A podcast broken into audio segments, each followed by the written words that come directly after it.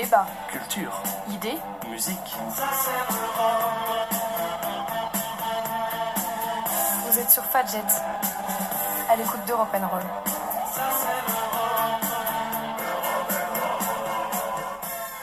Bonjour à toutes et à tous, vous êtes bien sur Fadjet 94.2 et vous écoutez Europe Roll. Alors, euh, c'était le il y a une semaine, le 8 mars, c'était la journée internationale des droits des femmes et du coup, euh, Europe Roll euh, a voulu se pencher sur ce sujet là cette semaine et vous parler voilà, féminisme aujourd'hui, vous vous parlez d'un portrait, donc il y a Juliette avec moi. De qui veux-tu nous parler après? Ah, De Clara Tsetkin, de la créatrice de la Journée de la Femme. D'accord, ok. Et ensuite, on aura évidemment le débat, donc avec moi-même et euh, Juliette, et on parlera féminisme aujourd'hui, euh, les droits des femmes dans l'UE, la situation, euh, etc. Donc voilà, restez à l'écoute de Fadjet. Alors on commence avec Juliette et ton portrait de Clara Zetkin. Bonjour Marion, moi c'est Juliette et je vais vous faire la chronique portrait aujourd'hui à Europe Roll. Le 8 mars, comme chaque année depuis au moins 1977, année où est officialisée elle est par l'ONU, on fête la Journée internationale des femmes, qu'on appelle aussi en France la Journée internationale des droits de la femme. Le but de cette journée est de défendre la lutte pour les droits des femmes et notamment d'œuvrer pour la réduction des inégalités par rapport aux hommes. Mais d'où vient cette journée? Euh, De décennies de lutte féminisme dans le Nouveau Monde comme dans l'Ancien, euh, aux États-Unis mais aussi en Europe. D'ailleurs, c'est en Europe que naît l'idée de créer une journée non pas nationale, comme c'était le cas aux États-Unis, grâce au Parti socialiste d'Amérique, mais bel et bien dans le monde entier. Une femme est à l'origine de ce pari audacieux et aujourd'hui, ENR et moi-même, nous vous offrons son portrait.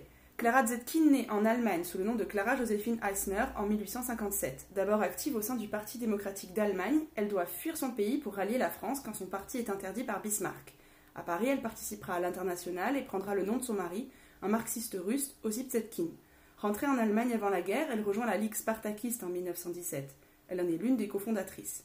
Elle se rallie ensuite au Parti communiste d'Allemagne, qu'elle représente même au Reichstag pendant la République de Weimar, de 1920 à 1933. C'est la première communiste à y entrer. Jusqu'aux derniers instants, elle s'opposera au fascisme, bravant la maladie pour revenir au Reichstag en 1932, où elle délivre un appel aux travailleurs qui les invite à rejeter les idéaux d'extrême droite. Clara Zetkin a toujours été impliquée dans le rôle des femmes en politique, que ce soit pour des opportunités égales ou le suffrage des femmes. Elle aide à développer le mouvement social-démocrate des femmes en Allemagne, de 1891 à 1917, elle est même éditrice de la revue féminine de Est du SPD, Die Gleichheit, l'égalité donc. En 1907, elle devient la dirigeante de l'Office des femmes au sein du parti.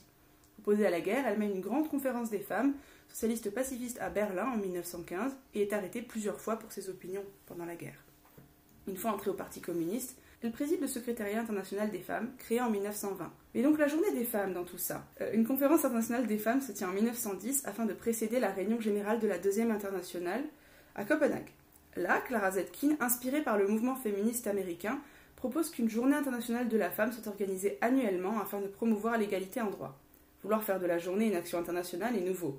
Jusque-là, la journée des femmes est une affaire nationale célébrée dès 1909 sous l'impulsion des socialistes américaines. A noter d'ailleurs que la journée des femmes est donc une invention socialiste et non féministe. Clara Zetkin s'opposait au féminisme, trouvant que le mouvement se composait uniquement de femmes issues des classes aisées qui n'œuvraient pas pour le bien de toutes.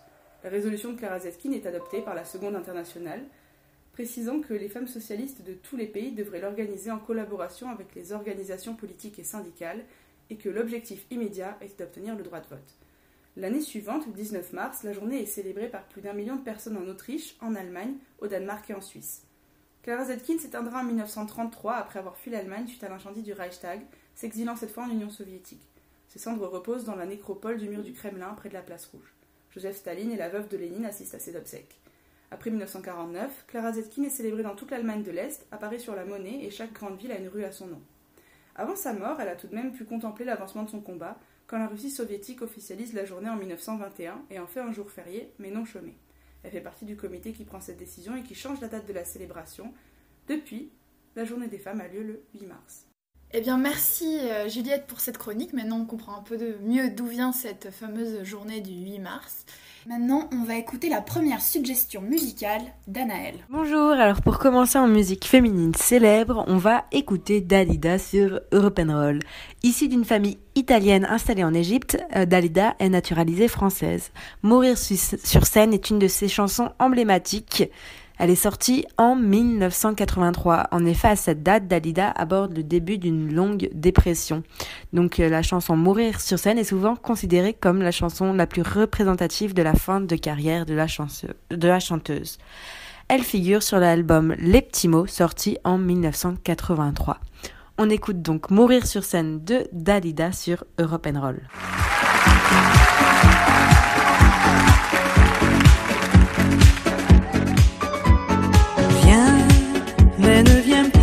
Je serai seul quand le rideau un jour tombera. Je veux qu'il tombe derrière moi. Viens, mais ne viens pas quand je serai seul.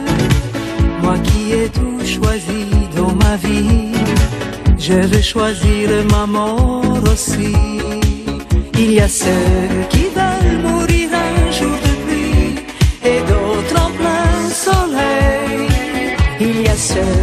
ceux qui veulent mourir seuls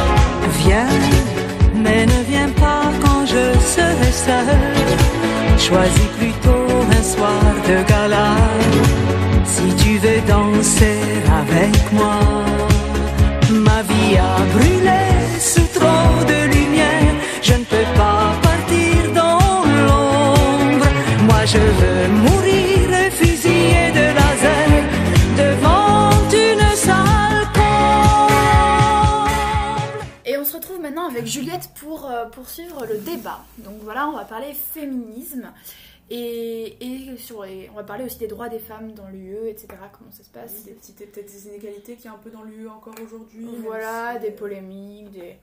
Vo- Voilà, on va en discuter toutes les deux. euh, On, est- on va essayer d'avoir des points de vue euh, un peu euh, Contradictoires. C'est dessus.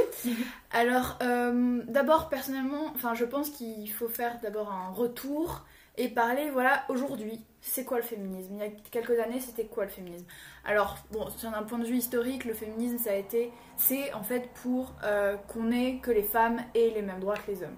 Jusque-là, ça nous paraît assez naturel pour nous aujourd'hui, mais ça l'a longtemps euh, pas été. Et même s'il y a eu des femmes puissantes dans les siècles avant, etc., la grande majorité des femmes étaient quand même soumises à leur mari, c'était consacré dans le code civil même de Napoléon, etc.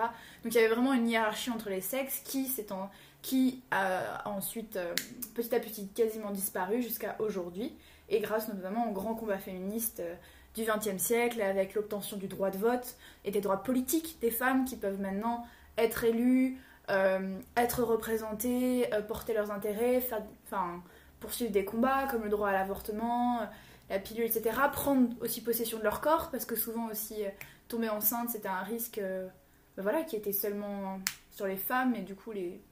Enfin.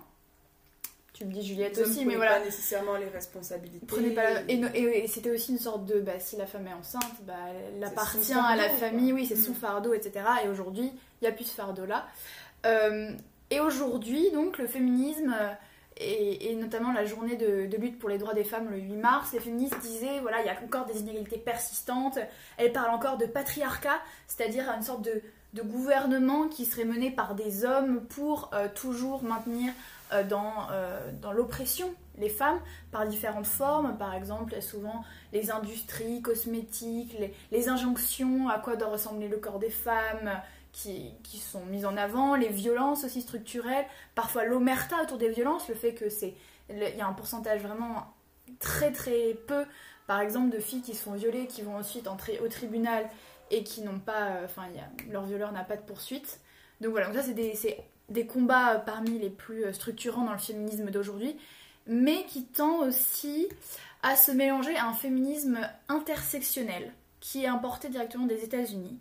Et c'est-à-dire qui dit qu'en gros, il y a plusieurs dimensions dans l'oppression de la femme. Bon, encore ça, je suis pas d'accord sur ce mot, mais il y a plusieurs dimensions dans l'oppression de la femme. Il y a d'abord le fait qu'elle est femme, et donc par rapport à un homme, eh ben, elle est constamment. Euh, enfin, ouais, il y a un rapport de domination qui est permanent. Et le fait qu'il euh, y a des dimensions économiques et raciales qui rentrent en compte. C'est-à-dire que si j'exagère un peu le féminisme intersectionnel, c'est-à-dire qu'une femme, elle est dominée de base, mais si elle est femme noire, elle est deux fois plus dominée, mais si elle est une femme noire ouvrière, elle est trois fois plus dominée. Et dans ce schéma-là, euh, le le grand méchant, c'est le mâle blanc de 50 ans. Et là, on part sur tous ces, débats euh, sur euh, l'indigénisme, le postcolonialisme, bref, tout s'intrique et va dans une... Et moi je trouve que ça va vraiment beaucoup trop loin et que c'est à force contre-productif dans les combats des femmes. Contre-productif, je dirais, je suis peut-être d'accord sur ce mot-là, mais en même temps je pense qu'il y a quand même besoin de ces, de ces débats-là. C'est, dire, ça n'est pas de nulle part un mouvement comme ça et je pense qu'il y a, ça reste très vraiment permanent dans la mémoire des gens, ce qui se passe encore il y a quelques décennies. Et quand on voit encore, bah, par exemple aux États-Unis, que les droits des femmes sont encore menacés dans certains États, par sont menacés, et par exemple, c'est quoi? C'est le droit à l'avortement qui va être menacé, ça va pas. Ou la montée de mouvements euh, qui sont vraiment très sexistes. Par exemple, je, pense à. Il y a une mouvance en ce moment qui s'appelle Tradwives aux États-Unis qui, qui risque d'arriver en Europe, peut-être, peut-être pas, puisque l'esthétique est en tout cas très populaire en Europe. L'esthétique du cottagecore, c'est très compliqué. C'est vraiment. C'est. Euh, c'est un espèce de retour à la vie naturelle. D'accord. Mais donc il y a une espèce de mouvance d'extrême droite dans cette esthétique du cottagecore qui est le tradwife et qui est du coup euh, des femmes qui rabaissent d'autres femmes parce qu'elles, elles ne sont pas fidèles à leur mari, parce qu'elles, elles ne portent pas des longues robes, parce qu'elles, elles n'ont pas d'enfants, parce qu'elles travaillent, etc. Et il y a un espèce de retour de bâton et je pense que c'est pour ça que les gens ont, peut-être ont peur et du coup sont très en colère en fait. Très en, colère et se posent radicalement... Euh, à côté de ça, puisque moi j'ai l'impression que le féminisme de ces dernières années, c'est aussi du féminisme, du féminisme que je dirais un peu victimaire. C'est-à-dire que la femme, j'ai fait, euh, suivi par exemple des classes de sociologie du genre à Sciences Po, euh, et personnellement j'ai j'ai vraiment, enfin vraiment on nous répétait que la femme était dominée, qu'il y avait plein d'aspects, etc., sans vraiment les, sans vraiment scientifiquement par exemple les, les désigner. Ou alors, euh, et que si moi je me sentais pas opprimée, c'est-à-dire que j'avais tellement intérioriser le patriarcat que c'en était presque grave. Et donc les femmes, aujourd'hui on parle beaucoup, par exemple, la parole qui se libère autour des violences sexuelles. Alors c'est quelque chose de bien, mais euh, il faut pas non plus qu'on tombe dans, dans, dans, le côté, dans le côté où tous les hommes sont des prédateurs et la plupart des femmes sont des victimes potentielles et que du coup... Euh, Après, en observant les statistiques, euh, une femme sur sept euh, qui va subir des violences sexuelles dans sa vie, c'est quand même énorme. C'est quand même énorme, mais quand, tu, quand on parle de violences sexuelles, il y a eu pas mal, on se base pas mal sur des, sur des enquêtes qui viennent des États-Unis, et souvent, ils vont être, ils vont être mis au même mot... Enfin, dans la même cas, ça va être viol, qui est hyper grave, agression sexuelle, mais aussi voilà, du harcèlement moral, ou alors des regards déplacés, des, gestes déplacés. Et moi, je sais pas ce que t'en penses, je pense que personnellement, tout le monde a eu des mauvaises expériences, que ce soit homme, femme, il y a, des rapports de pouvoir partout et que c'est pas forcément lié au sexe et qu'il y a des histoires voilà, entre hommes. Euh, euh, au-delà de la sexualité, qu'il y, a des rapports de pouvoir partout, mais que euh, le rapport homme-femme n'est pas celui qui prédomine en fait, et que la femme n'est pas une victime par excellence. Je pense, je, je dirais pas que les femmes sont des victimes, mais je dirais quand même qu'il y a des inégalités qui persistent, par exemple, et il y a quand même une espèce de violence structurelle, je pense. Notamment, bah, je sais pas si tu, du coup, tu as dû le voir en sociologie du genre, moi personnellement, je suis assez inepte sur le sujet, je ne connais pas trop, je t'avoue. Euh, mais il y a quand même énormément de statistiques, par exemple, qui montrent que les valeurs qui sont les plus, les plus admirées dans une société, concrètement, c'est les valeurs masculines qui sont inculquées aux enfants dès l'enfance. Enfin, des enfants dès l'enfance, c'est très logique ce que je viens de dire. Euh, oui, qu'il y a une sociologie euh, primaire, genre, et voilà, c'est des gros, et je trouve c'est des gros termes, mais. voilà, une socialisation, donc en gros, où les petites filles, par exemple, qui crient sont beaucoup plus réprimées que les petits garçons qui crient. Et au final, ça fait que bah, les femmes osent moins parler, etc. Pour moi, ça, c'est c'est un, fait qu'il peut y avoir une sociologie genrée, on voit avec les jeux, etc. Mais, mais honnêtement, est-ce que c'est ça qui va construire un individu? Ah oui, c'est la sociologie. C'est quand même la socialisation, c'est vraiment la base de l'individu. Ben moi je pense pas. Moi je pense que y a un- des individus peuvent totalement se décrocher de ça. Qu'il y a plein d'histoires où des gens vont jouer à la poupée quand ils vont être petits, des petits garçons, et puis se révéler, euh, entre guillemets, euh, enfin hyper viril après, ou des filles qui vont la- être socialisées de la façon gen- genrée et qui vont ensuite se rendre compte qu'en fait elles peuvent faire plein de choses. Et au fonction des gens avec qui tu, que tu rencontres, de ce que tu fais, de ce que tu vois. Et moi je trouve que c'est hyper réducteur de désigner l'individu bah, à tout prix par sa socialisation primaire et le fait que les stéréotypes genrés vont de toute façon accompagner toute notre vie et que le patriarcat est là et là des bébés pour, euh, pour nous mettre dans un chemin euh, précis euh, Le- stéréotypé. J'utiliserai pas forcément le terme de patriarcat, mais les scientifiques qui travaillent donc sur les développements cognitifs des enfants, Ouais. les premières années, elles sont déterminantes. Et on peut pas dire qu'elles ne transforment pas l'individu, qu'elles créent pas l'individu.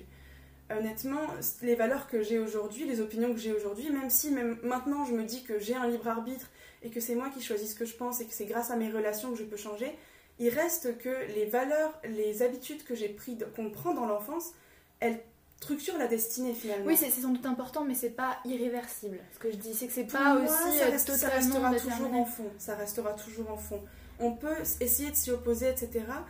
Mais euh, il y a des choses qui restent toujours dans l'inconscient et qu'on pourra jamais s'en s'en sortir. Le fait, par exemple, de douter beaucoup de soi-même. Je suis en train d'écrire un article du coup là-dessus Oui. sur le syndrome de l'imposteur. Les femmes sont beaucoup plus touchées par le syndrome de l'imposteur que les hommes. C'est c'est un fait, c'est des statistiques.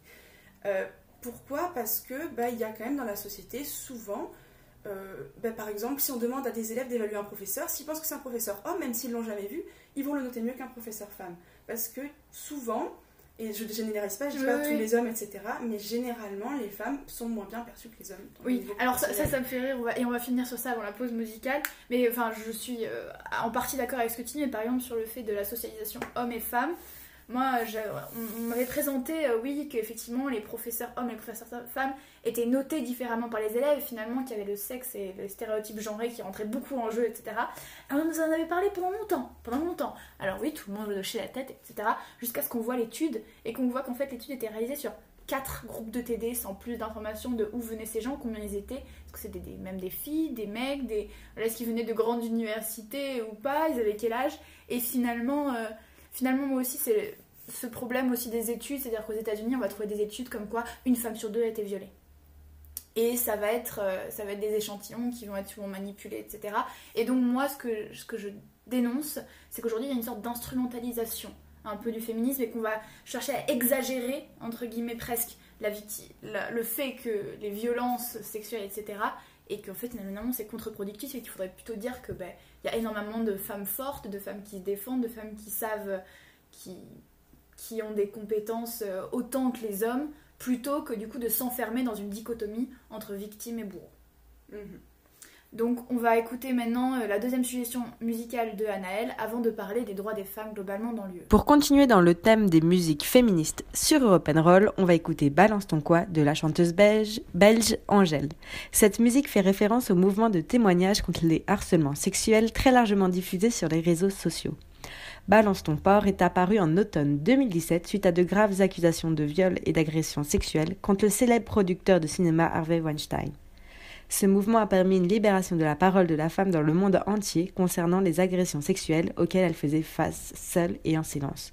On écoute donc Balance ton quoi de Angèle sur Europe Roll. Ils parlent tous comme des animaux, de toutes les chattes, ça parle mal. 2018, je sais pas ce qu'il te faut, mais je suis plus qu'un animal. J'ai vu que le rap est à la mode et qu'il marche mieux quand il est sale. Bah faudrait peut-être casser les codes, une fille qui l'ouvre, ce serait normal. Balance ton quoi même si tu parles mal des filles, je sais qu'au fond t'as compris. Balance ton quoi, un jour peut-être ça changera. Balance ton quoi. Donc laisse-moi te chanter.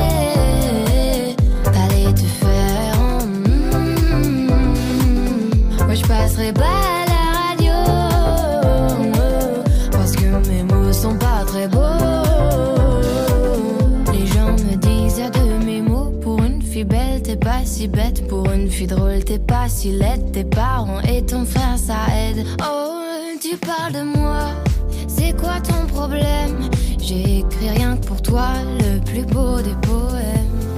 Laisse-moi te chanter, allez te faire. mm, Oui, je serai poli pour la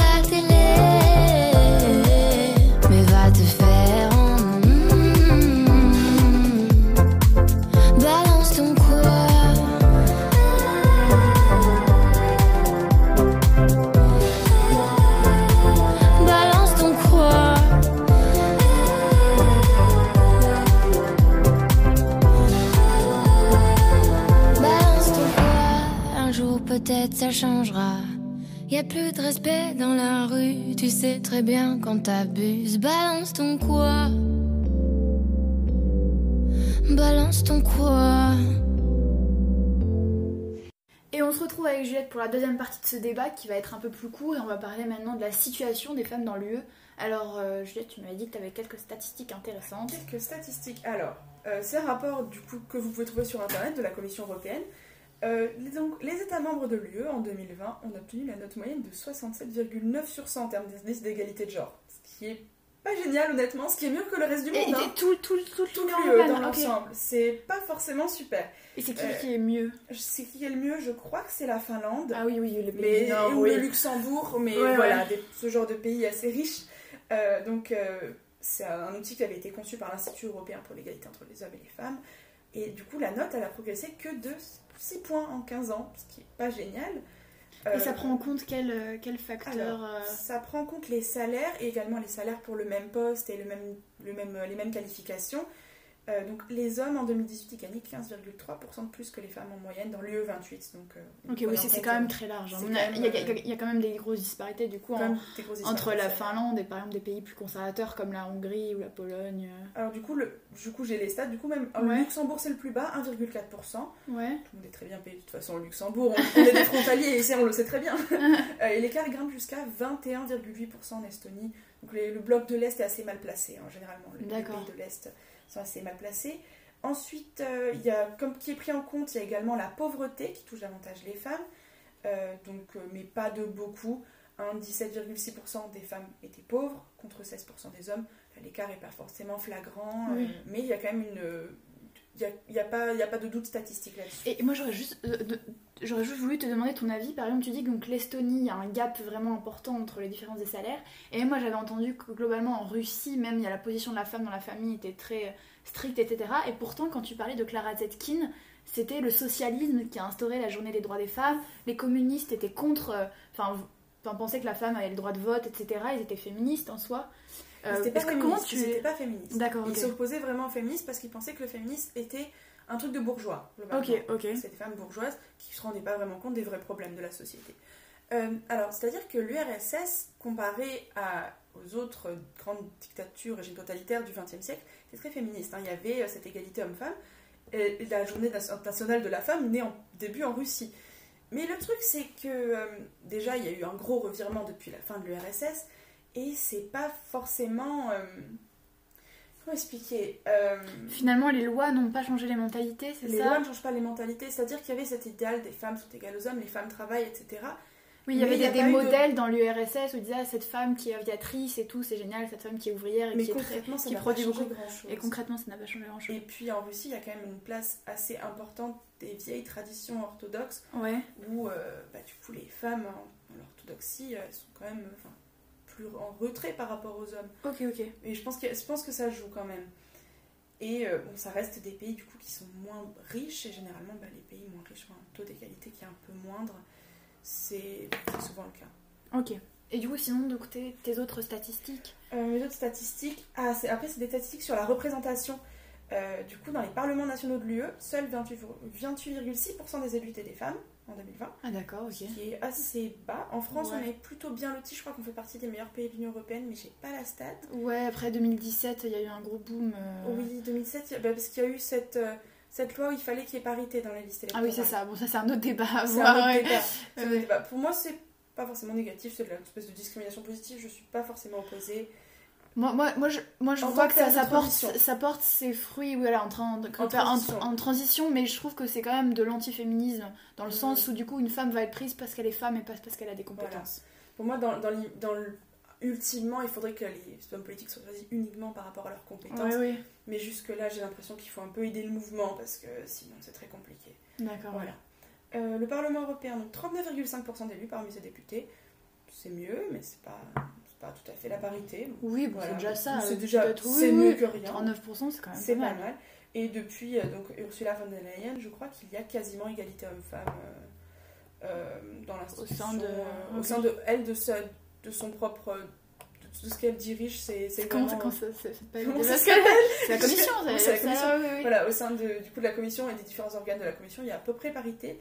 Et je crois qu'il y avait, euh, oui, en mars 2021, donc 13 commissaires sur 27 qui sont des femmes, contre 9 euh, D'accord, d'accord. euh.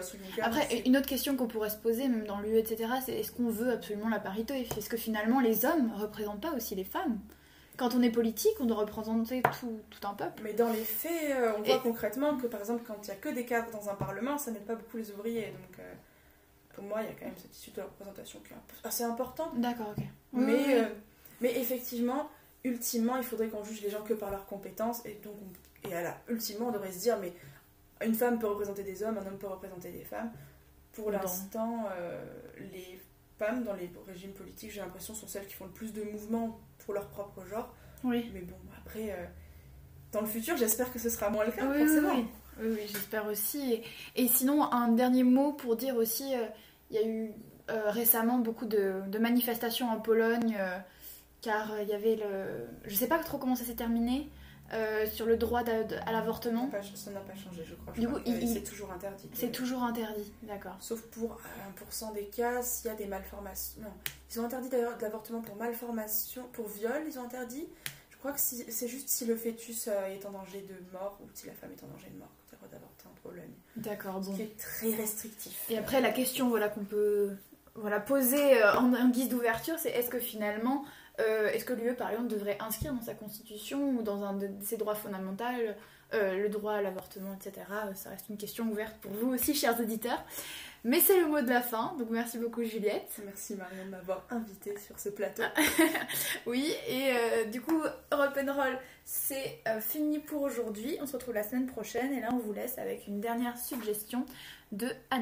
Et pour finir cette émission européenne féministe en musique, on va écouter Instant Hit de The Slits, sorti en 1979.